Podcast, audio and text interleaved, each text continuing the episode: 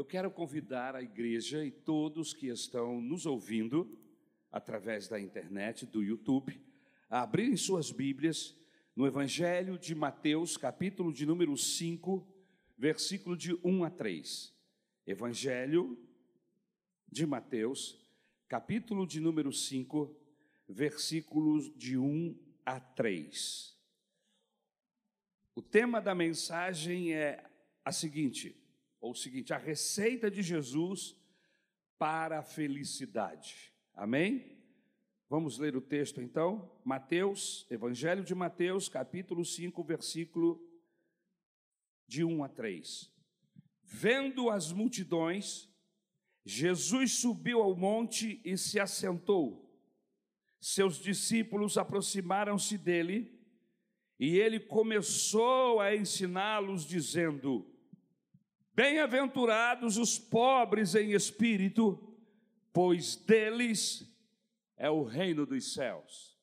Senhor, nós te louvamos pela tua palavra e pedimos sabedoria do céu entendimento, discernimento, para que através desta mensagem possamos entender o, o que tu queres nos ensinar.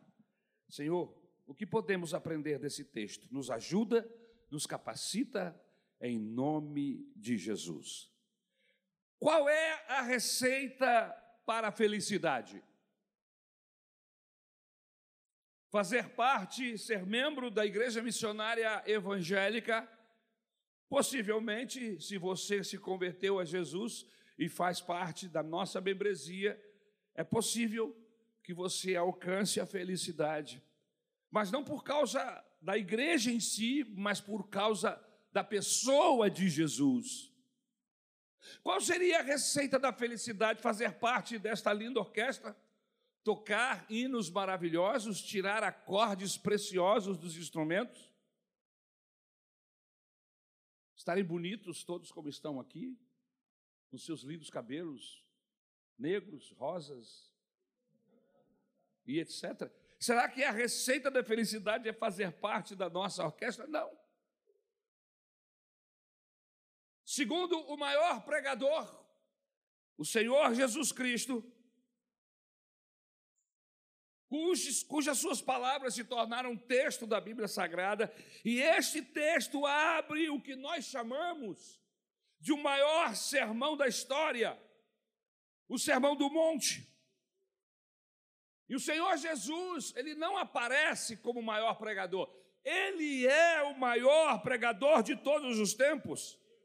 Por quê, pastor? Porque ele é a própria palavra encarnada, ele é a verdade, suas palavras são oráculos, suas obras são milagres, sua vida, um modelo, sua morte, um sacrifício. Aleluia! Por isso nos reunimos aqui esta noite para adorar a sua pessoa bendita. Enquanto nós não podemos conhecer todas as faces dos ouvintes, o Senhor Jesus Cristo é conhecedor de todos os corações de todos os homens. Dentro dessa introdução, em segundo lugar, Jesus, o maior pregador, prega sobre a verdadeira felicidade. E qual é a verdadeira felicidade? Queridos, o cristianismo é a religião do prazer. O cristianismo é a religião da felicidade. Nós que vivemos em uma sociedade onde o homem ele é obcecado pelo prazer. O hedoísmo, a filosofia que ensina que o prazer, hedonismo, a filosofia que ensina que o prazer é o fim último do ser humano, parece reger a humanidade, parece reger a sociedade dos nossos dias. A grande questão é onde está este prazer? Nas coisas externas, no dinheiro, no sucesso, na cultura, no sexo, na diversão, nas viagens psicodélicas? O texto bíblico nos ensina, nos mostra um personagem, o nome dele é Salomão. E o texto bíblico nos diz que Salomão buscou a felicidade na vida. através da riqueza, através do sexo e da fama. E a conclusão que Salomão chegou, que é que tudo, tudo é vaidade de vaidade. É o que ele nos diz em Eclesiastes, o livro do pregador, no capítulo 2, versículos de 1 a 10. John Piper disse que o problema não é a busca do prazer, o problema está no contentamento com um prazer terreno. As pessoas acharem que o prazer terreno é o limite. E pronto, acabou. E que não existe nada além mais do que isso. A Bíblia Sagrada nos incita, nos exorta a buscar a felicidade legítima. O verdadeiro prazer está em Deus, é o que a Bíblia Sagrada nos ensina. O fim principal do homem é glorificar a Deus e gozar da Sua presença para sempre. Agostinho disse: Senhor, tu nos criastes para ti, e a nossa alma não encontrará descanso até se repousar em ti. Aleluia. Eu quero pedir atenção dos nossos irmãos que estão aí na projeção. Tem que ficar atento aqui, porque senão você fica para trás. Amém? No esboço, na exposição do esboço. Muito obrigado. Que Deus abençoe os irmãos. Aonde, quer que, aonde que o Senhor Jesus quer nos levar? O que, que esse texto tem para nós esta noite? Em primeiro lugar, o texto está querendo nos ensinar que a verdadeira felicidade é um grande paradoxo aos olhos do mundo. A verdadeira felicidade é abraçar o que o mundo repudia. Olha que paradoxo. É repudiar o que o mundo aplaude. O que é a verdadeira felicidade? A verdadeira felicidade é abraçar o que o mundo diz que não é bom. É repudiar o que o mundo aplaude. Jesus diz que feliz é o pobre, o que chora, o manso, o puro, o perseguido. É o que o Senhor Jesus disse. Felizes são essas pessoas. Jesus diz que bem-aventurado é o pobre de espírito, e não a pessoa autossuficiente, arrogante, soberba. Jesus diz que bem-aventurado é o que chora e não aquele que é durão, insensível.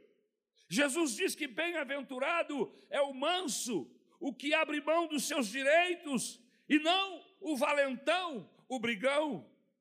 Jesus diz que bem-aventurado é o pacificador, aquele que não apenas evita contendas, mas busca apaziguar os ânimos exaltados. Jesus diz ainda que bem-aventurado é o puro de coração e não aquele que se banqueteia com todos os prazeres deste mundo.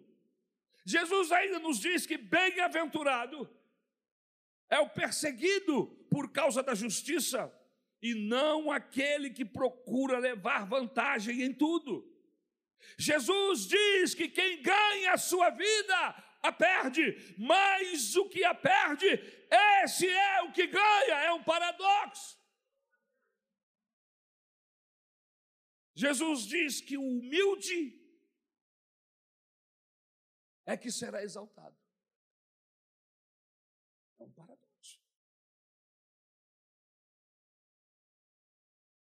A verdadeira felicidade, meus queridos irmãos, não está nas coisas externas, mas nas coisas internas. É isso que o Senhor está querendo nos mostrar.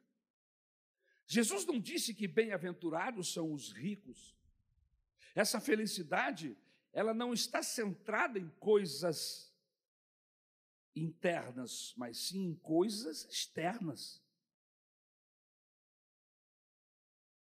As coisas não satisfazem, as riquezas, melhor dizendo, não satisfazem. Deus colocou a eternidade no coração do homem. Nem todo ouro da terra poderia preencher o vazio da nossa alma.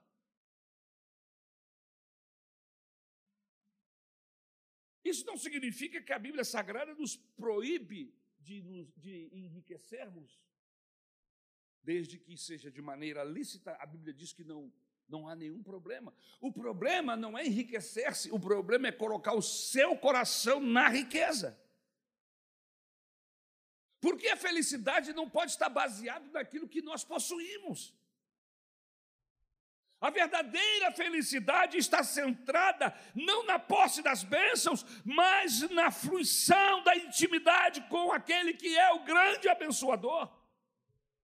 E para alcançar a felicidade, não basta posse, não basta fruição, fruição, mas um homem pode morar num palácio e não deleitar-se no Senhor Deus. Um homem pode ter o domínio de um reino e não ter paz na sua alma. Por isso, a Bíblia Sagrada nos afirma, no Salmo 144, versículo 15: Feliz é a nação cujo Deus é o Senhor. A Bíblia poderia dizer, como dizem os nossos jornais, feliz é o país que tem a sua renda per capita maravilhosa que o seu produto interno bruto é alto, esse é um país feliz. Não, a Bíblia diz que feliz é a nação cujo Deus é o Senhor dos exércitos, aleluia. Então a felicidade não está naquilo que temos, que possuímos, mas naquilo que somos. Aleluia. No Salmo 116, versículo 7, o texto diz: que Deus é o descanso da nossa alma. A verdadeira felicidade é deleitar-se em Deus, é alegrar-se com o sorriso de Deus, é beber dos rios de seus prazeres, segundo o texto do Salmo 36, versículo 8. A verdadeira felicidade consiste em desfrutar da plenitude de Deus. Ou seja, Ele é sol, Ele é escudo, Ele é herança, Ele é fonte, Ele é rocha, Ele é alegria, é esperança, é nele que temos que esperar, aleluia. Por isso a Bíblia diz que a verdadeira felicidade consiste em tomar posse desta bem-aventurança, agora e na eternidade.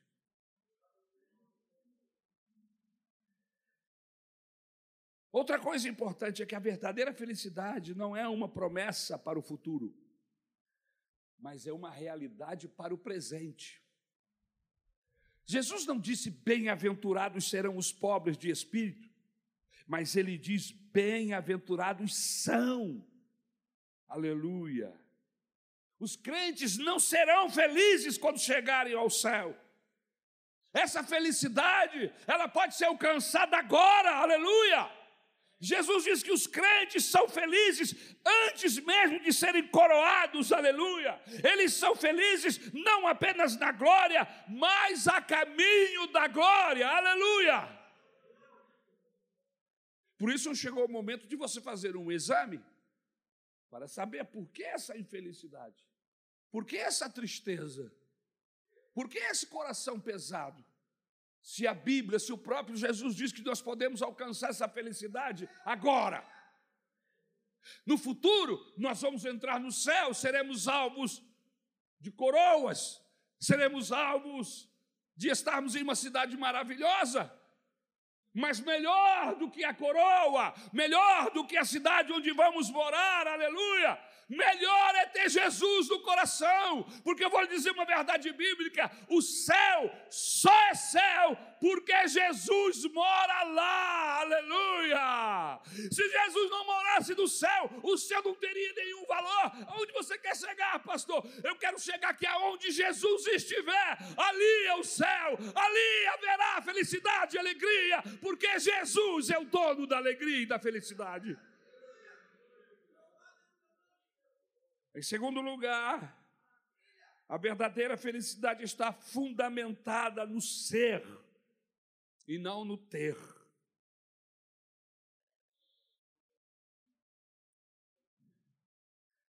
O que, é que significa isso, pastor? Ser pobre de espírito não significa pobreza financeira. Francisco de Assis foi o patrono daqueles que pensavam ou pensaram que renunciar às riquezas financeiras para viver na pobreza ou no monastério dava crédito ao homem diante de Deus. Mas a pobreza em si não é um bem. Como a riqueza em si não é um mal. Uma pessoa pode ser pobre, financeiramente falando, e pode ser fruto da obra do diabo. A pobreza financeira pode ser fruto da obra do diabo da exploração, da ganância, da preguiça.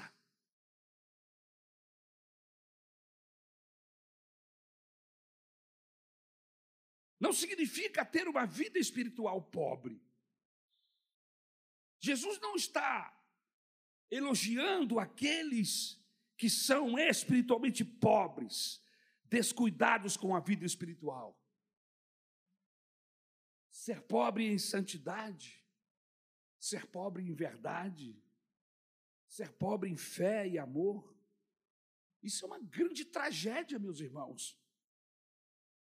Por que, que o Senhor Jesus condenou a igreja de Laodiceia? Jesus diz a essa igreja: sei que tu és pobre, miserável, cego e nu. Jesus não estava falando de riqueza financeira, Jesus está falando de pobreza espiritual. Apocalipse capítulo 3, versículo 17. Quem sabe semana que vem estaremos falando sobre esse texto aqui no sermão da manhã. Então, ser pobre não significa pobreza financeira, não significa pobreza de autoestima. Jesus não está falando que as pessoas que pensam menos de si mesma são felizes. A autoestima baixa não é um bem, mas é um mal. Jesus não está falando de pobreza. Essa, problema, essa pobreza não significa timidez ou fraqueza. Essas são características, não são virtudes, senão males que devem ser combatidos. Então, o que significa ser pobre de espírito, pastor? Em primeiro lugar, ser pobre de espírito é a base para as outras virtudes. O texto bíblico diz que a primeira bem-aventurança é o primeiro degrau da escada. Se Jesus começasse com a pureza de coração, não haveria esperança para nós. Mas veja como ele começa: primeiro precisamos estar vazios para depois sermos cheios. Não podemos ser cheios de Deus enquanto não formos esvaziados de nós mesmos. Esta virtude é a raiz, as outras são os frutos. Uma pessoa não pode chorar pelos seus pecados até saber que não tem méritos diante de Deus.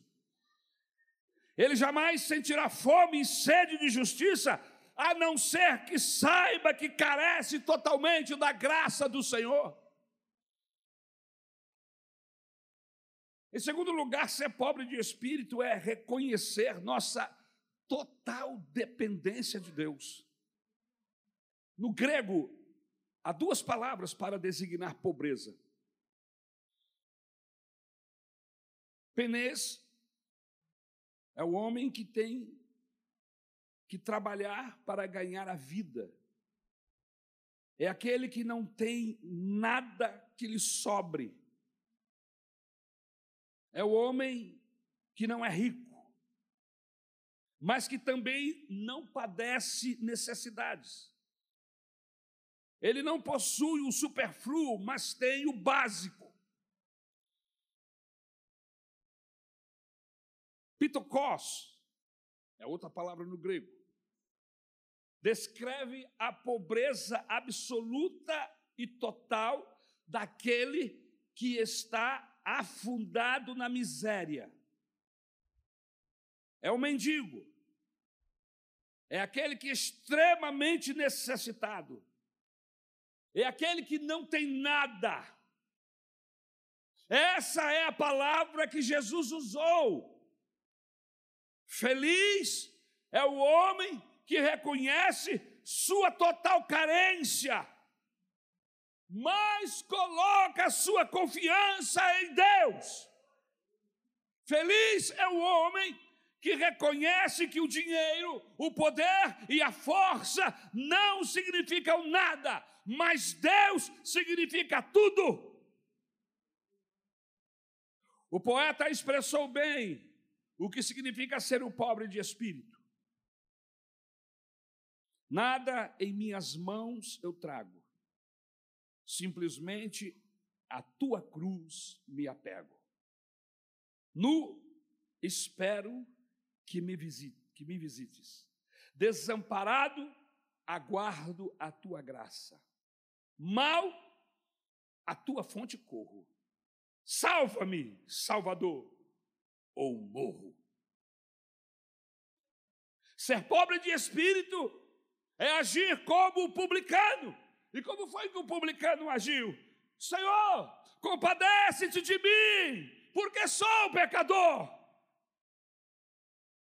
João Calvino disse: só aquele que em si mesmo foi reduzido a nada pode repousar na misericórdia de Deus.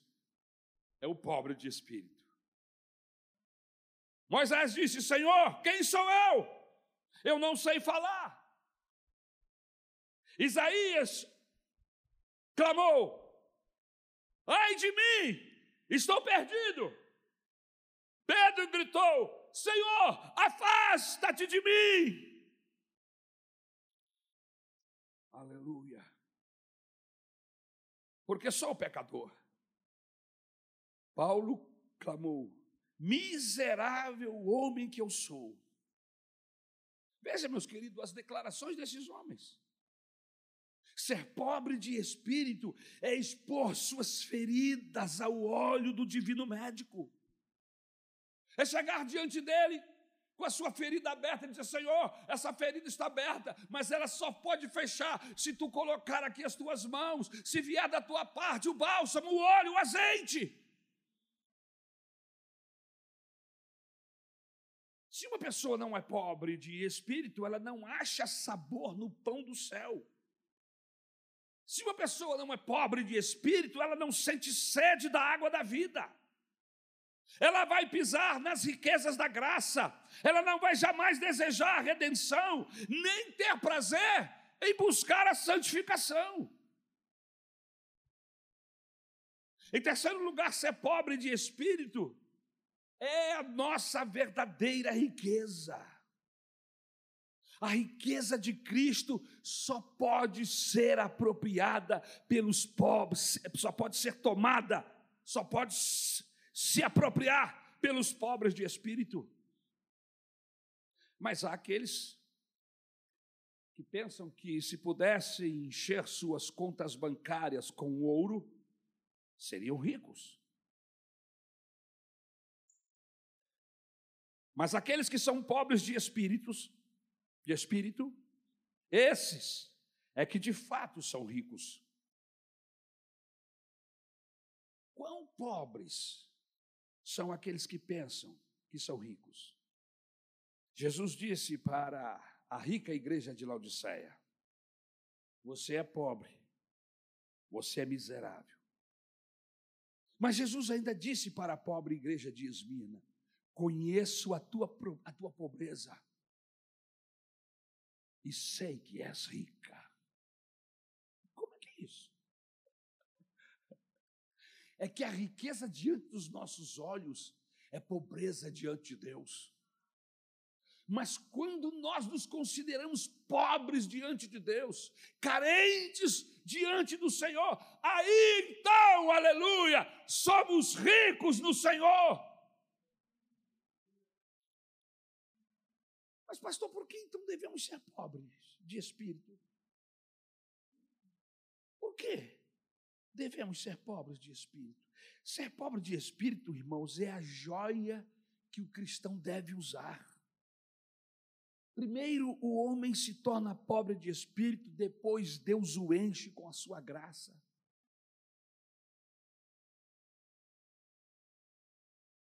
Há verdades aqui nesse texto.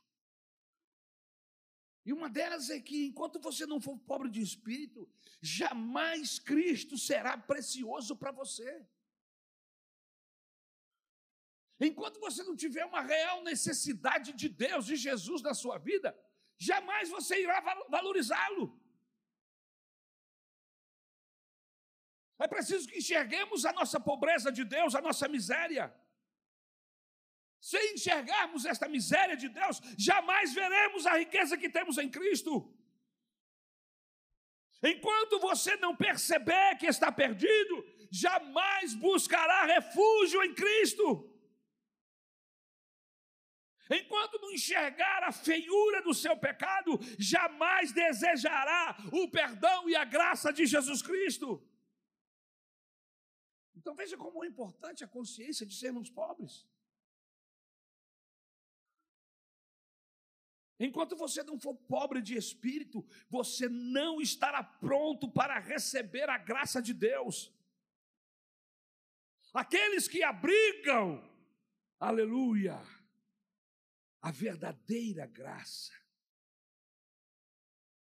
Enquanto você não for pobre de espírito, você não estará pronto para receber a graça de Deus.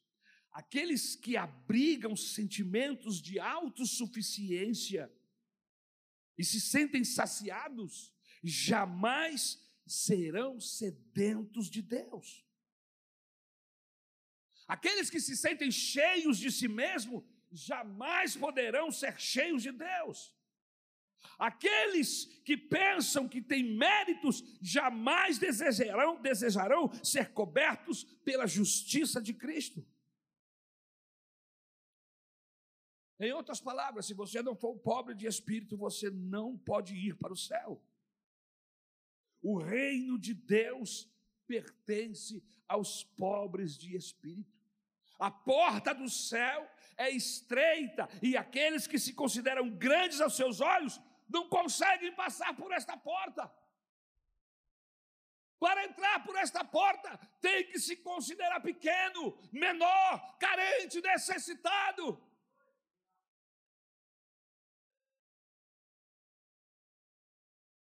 Quarto lugar, como podemos saber que somos pobres de espírito? quando toda a base da nossa aceitação por Deus está nos méritos de Cristo. Como podemos saber que somos pobres de espírito? Quando toda a base da nossa aceitação por Deus está não em nossos méritos, não naquilo que fazemos, mas naquilo que Cristo fez. Uma pessoa pobre de espírito não tem nada a exigir. Uma pessoa pobre de espírito não tem nada a merecer. Uma pessoa pobre de espírito não tem nada a reclamar. Por quê? Porque ela se vê desamparada até refugiar-se em Cristo. Ela não tem descanso para a alma até estar firmada na rocha que é Cristo.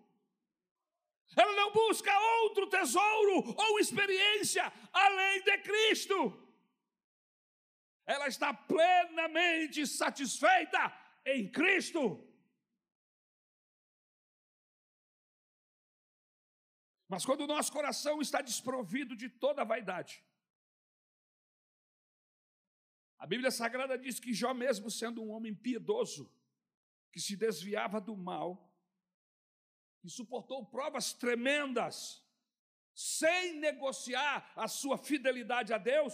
Veja o que Jó disse: Por isso me abomino e me arrependo no pó e na cinza. Jó capítulo 42 e versículo 6. Aonde você quer chegar, pastor? Aonde a Bíblia quer nos levar? Quanto mais graça ele tem, mais humilde ele se torna, mais devedor ele é. Você está entendendo? Esta aqui não é a, re, a reunião dos favoritos de Deus. Esta aqui não é a reunião daqueles que alcançaram êxito pelos seus esforços, pela sua sabedoria ou pela sua capacidade. Esta aqui é uma reunião de gente que deveria ser pobre, pobre de que? Pobre de Deus.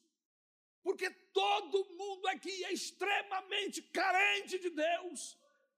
Todo mundo aqui deve entender que sem Ele nada podemos fazer, seja um simples movimento ou uma grande decisão.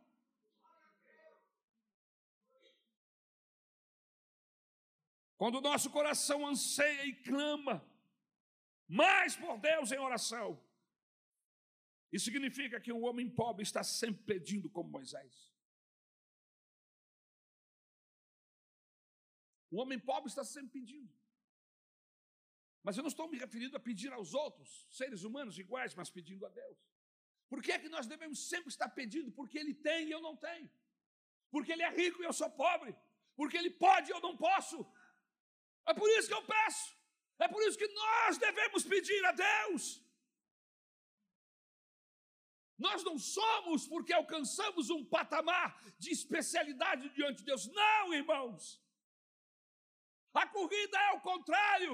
É quem mais descer, é esse que será mais exaltado. É quem mais clamar, é esse que será ouvido. Esse, esse é o caminho do Evangelho.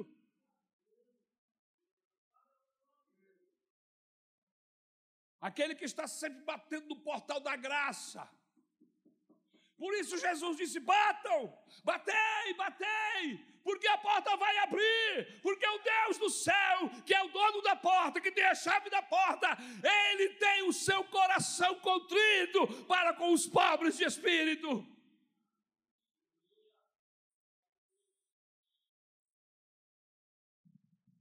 Deixe-me lhe dar alguns motivos para você ser pobre de espírito. Primeiro, ser pobre de espírito é nossa riqueza.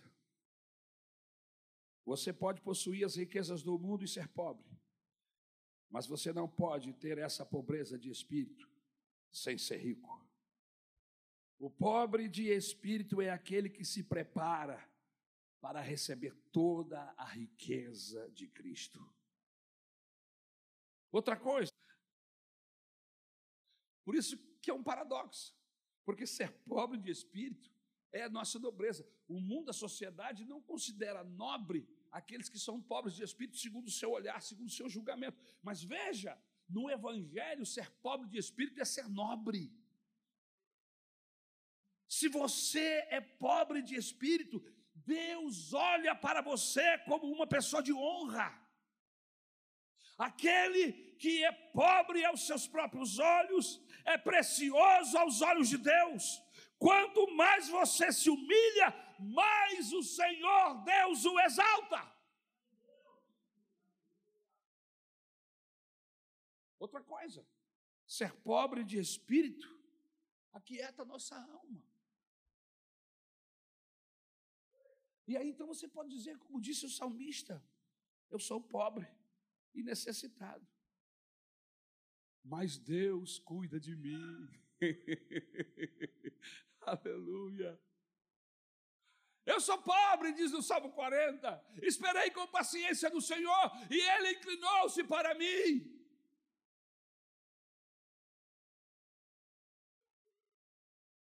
Eu sou um pobre necessitado, diz o salmista. Mas o Senhor, mas o Senhor está cuidando de mim, aleluia. E terceiro, e eu começo a terminar. Terceiro ponto da mensagem: a verdadeira felicidade é uma recompensa para o presente e para o futuro.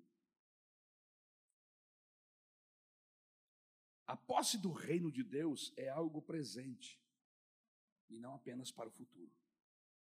Veja o que Jesus disse: Bem-aventurados os pobres de espírito, porque dos tais é o reino dos céus. Ele não disse, porque dos tais será o reino dos céus. Ele disse, porque dos tais é o reino dos céus. A gente pode sim começar a viver o céu aqui na terra. Aleluia. A felicidade cristã não é para ser desfrutada apenas no céu, meus irmãos, mas agora, a caminho do céu. O povo de Deus deve ser o povo mais feliz da terra. A característica de uma pessoa que serve ao Senhor é a alegria, é o que a Bíblia nos diz. Por quê? Porque o nosso foco, como o Senhor mudou os nossos valores, mudou a nossa maneira de olhar para o nosso dia a dia, o nosso presente, o nosso mundo, então mudou a nossa ótica. As pessoas depositam tudo em processos humanos. Nós depositamos tudo em Deus. E mesmo que eu esteja vivendo uma aparente derrota, eu sei que esta aparente derrota não é uma derrota definitiva. Eu posso até ter perdido um round da luta, mas a luta ainda não acabou. Porque a Bíblia me diz, no livro, no final do livro me diz que eu sou mais do que vencedor em Cristo Jesus. Por isso o cristão não deve se abater com processos que aparentemente não deram certos. Por quê? Porque ele sabe que o Senhor o está guiando, o está levando, o está orientando. E se você não entrou por aquela porta, foi porque Deus achou que aquela porta não é a melhor porque afinal de contas eu entreguei a minha vida a Deus, e é Ele quem me guia, e é Ele quem sabe quais são as portas, eu não as conheço, eu não sei. Então, se aquela porta que eu achava que era boa se fechou, e eu fico com raio, eu fico zangado, eu me frustro. Não, não é assim. Eu tenho que saber que é o Senhor que está me guiando. Se esta porta fechou, é porque Ele tem uma outra melhor. Se esse noivado não deu certo, é porque Ele tem alguém melhor para mim.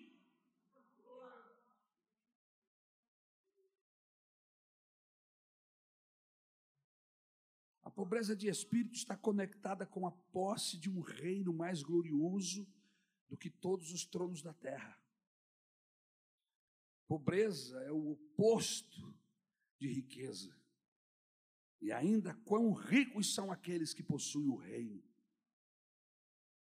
A Bíblia diz que são ricos aqueles que possuem o reino dos céus. A pobreza de espírito é o pórtico do templo de todas as demais bênçãos. Sou carente, sou necessitado. Se Deus não fizer, ninguém poderá fazê-lo. Estou totalmente entregue nas mãos dele. Pobreza de espírito. A palavra Macários descreve uma alegria e uma felicidade permanente, que não sofre variação.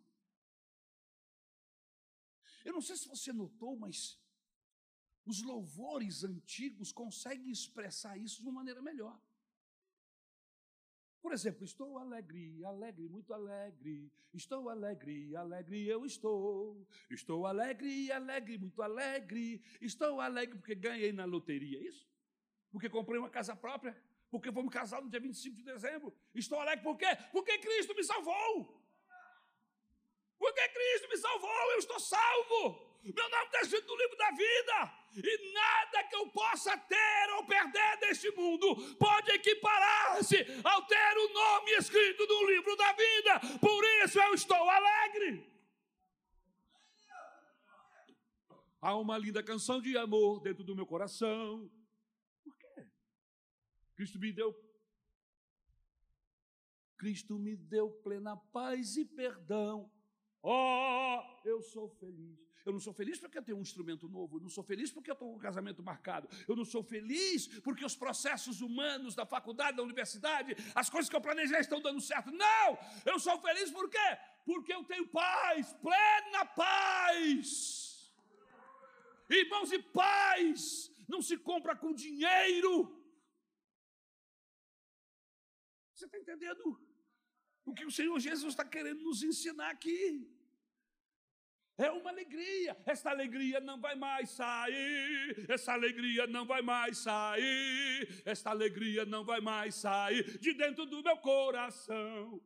O crente ora. O salvo em Cristo sabe para onde vai. Aleluia! Veja, irmãos, veja que os louvores antigos conseguem expressar essa ideia do que realmente é valoroso para Deus.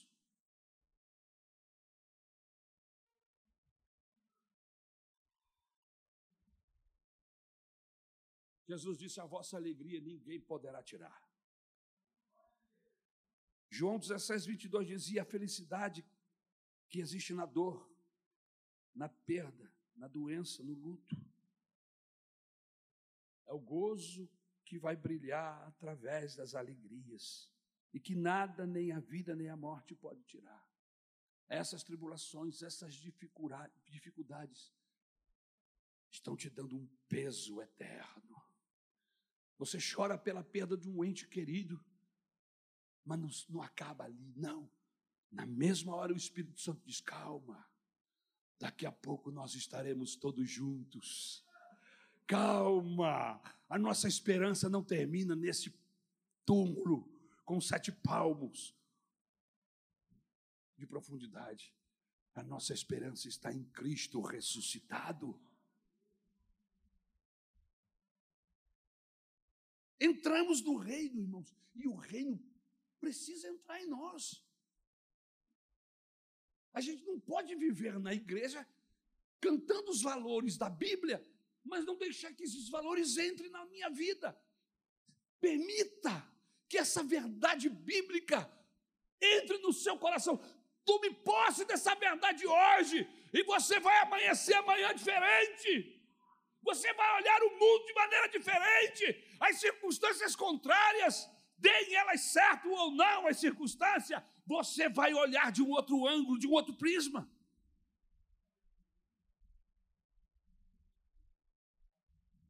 Estamos no mundo, mas não somos desse mundo. Nascemos de cima, somos do alto, aleluia. Pertencemos a Deus, aleluia. Estamos em vitória, porque estamos em Cristo. Estamos em vitória, porque estamos assentados nas regiões celestiais em Cristo. Estamos passando por lutas, mas estamos abençoados com toda a sorte de bênção em Cristo Jesus. Aleluia. Para fechar com uma frase. Tira Jesus da sua vida. Tira Deus do seu coração. E estarmos aqui é totalmente vão. vão.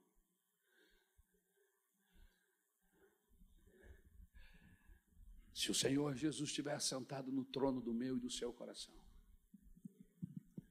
se Ele for a fonte da nossa felicidade, o seu sorriso será de um lado ao outro porque a fonte da nossa felicidade não pode ser carcomida pela doença, não pode ser destruída pela infração. O meu e o dinheiro, o meu e o seu dinheiro, está perdendo poder de compra todo mês por causa da inflação. Cada mês que você vai ao mercado é um susto, você vem com menos pacote, com menos compra para casa, é um terror.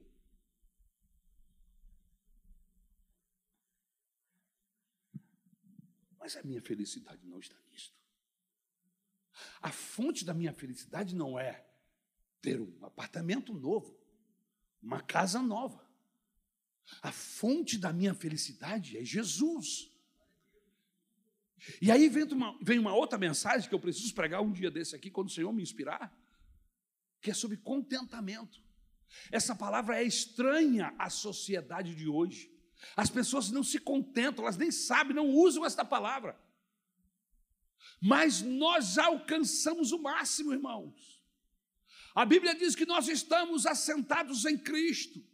Não há nada além disso, nós já estamos no topo da cadeia alimentar. Aleluia!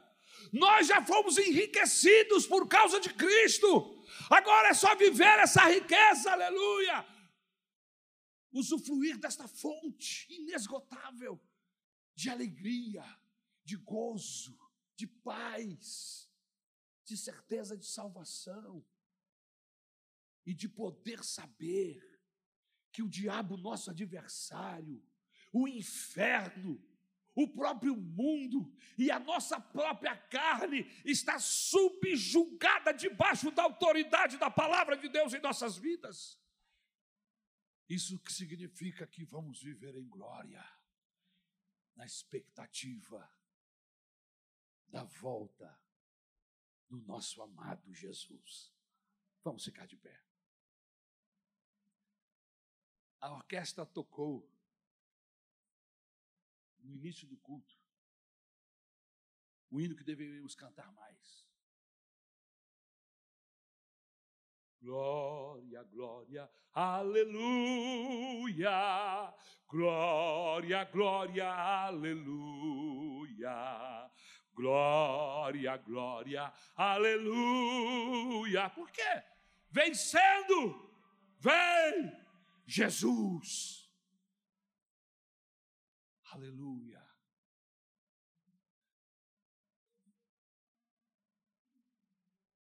Desde que ele estendeu as suas mãos lá na cruz do Calvário, nunca mais a gente viveu miséria de Deus, miséria espiritual, nunca mais. Jesus, o filho de Davi, aquele que tem as chaves das portas das riquezas de Davi, ele tem essa chave nas mãos. Ele abriu essas portas dos tesouros de Deus. E esses tesouros estão acessíveis a mim e a você. Por isso tem um hino da harpa cristã, que eu não me lembro o número agora, mas me veio agora na mente que diz assim: Deixa penetrar a luz, deixa penetrar a luz, que a formosa luz de Deus fulgure em ti e será feliz assim. Acha a letra desse hino aí, meu irmão. Aleluia. Bota o começo, você entrou no coro. Muito obrigado. Esse homem anda na minha frente, é uma bênção. Se o inimigo temes combater, se estás em trevas e não tens poder, que a formosa luz de Deus fulgure em ti e serás feliz assim. Deixa, deixa penetrar a luz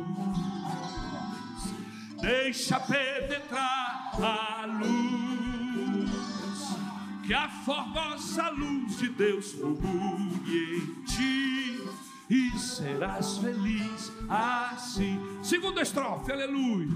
Se a tua fé é fraca do Senhor e não mostra fruto ou nenhum fervor, que a formosa luz de Deus fulgure em ti e serás feliz assim. Deixa penetrar, deixa penetrar a luz, deixa penetrar a luz, que a formosa luz de Deus fulgure em ti e serás feliz assim.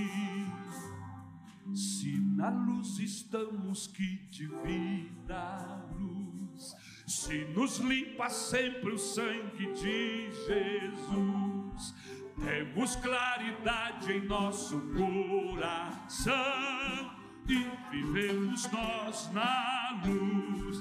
Aleluia! Deixa penetrar a luz, deixa penetrar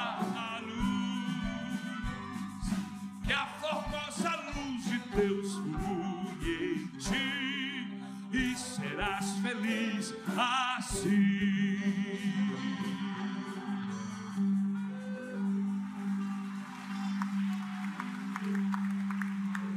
Você viu? Você viu porque é que eu gosto dos louvores antigos? Porque os nossos louvores, sejam eles da harpa ou dos cancioneiros mais antigos da igreja, toda a letra rodopia em torno da pessoa de Jesus. Se você quer ser feliz, dá seu coração para Jesus.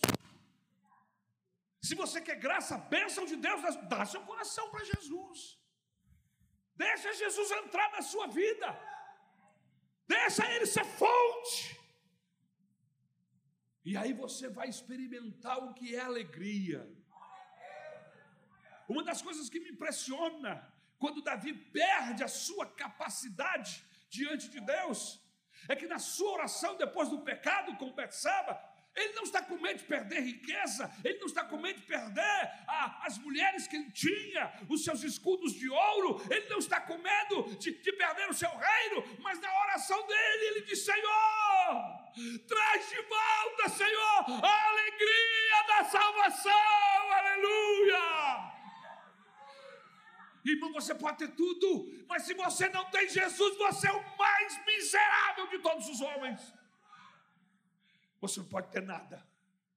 Pode morar em uma casa simples, andar de ônibus, andar a pé de bicicleta, estar com o seu salário justinho, feito. Como é que eu falo mesmo? feito queixo de, de, de bode, né? justinho assim. Nordestino que fala assim. Aleluia. Mas você é o homem mais rico. Você é o homem mais feliz. É isso que eu preciso colocar no meu coração. Que a minha riqueza, o meu poder, as coisas que eu preciso, elas saem, elas, a fonte é o Senhor Jesus. Por isso peça, por isso pedi, pedi, pedi, e dá-se-vos-á. Entra para o teu quarto, fecha a porta, fala com teu pai em secreto, e ele vai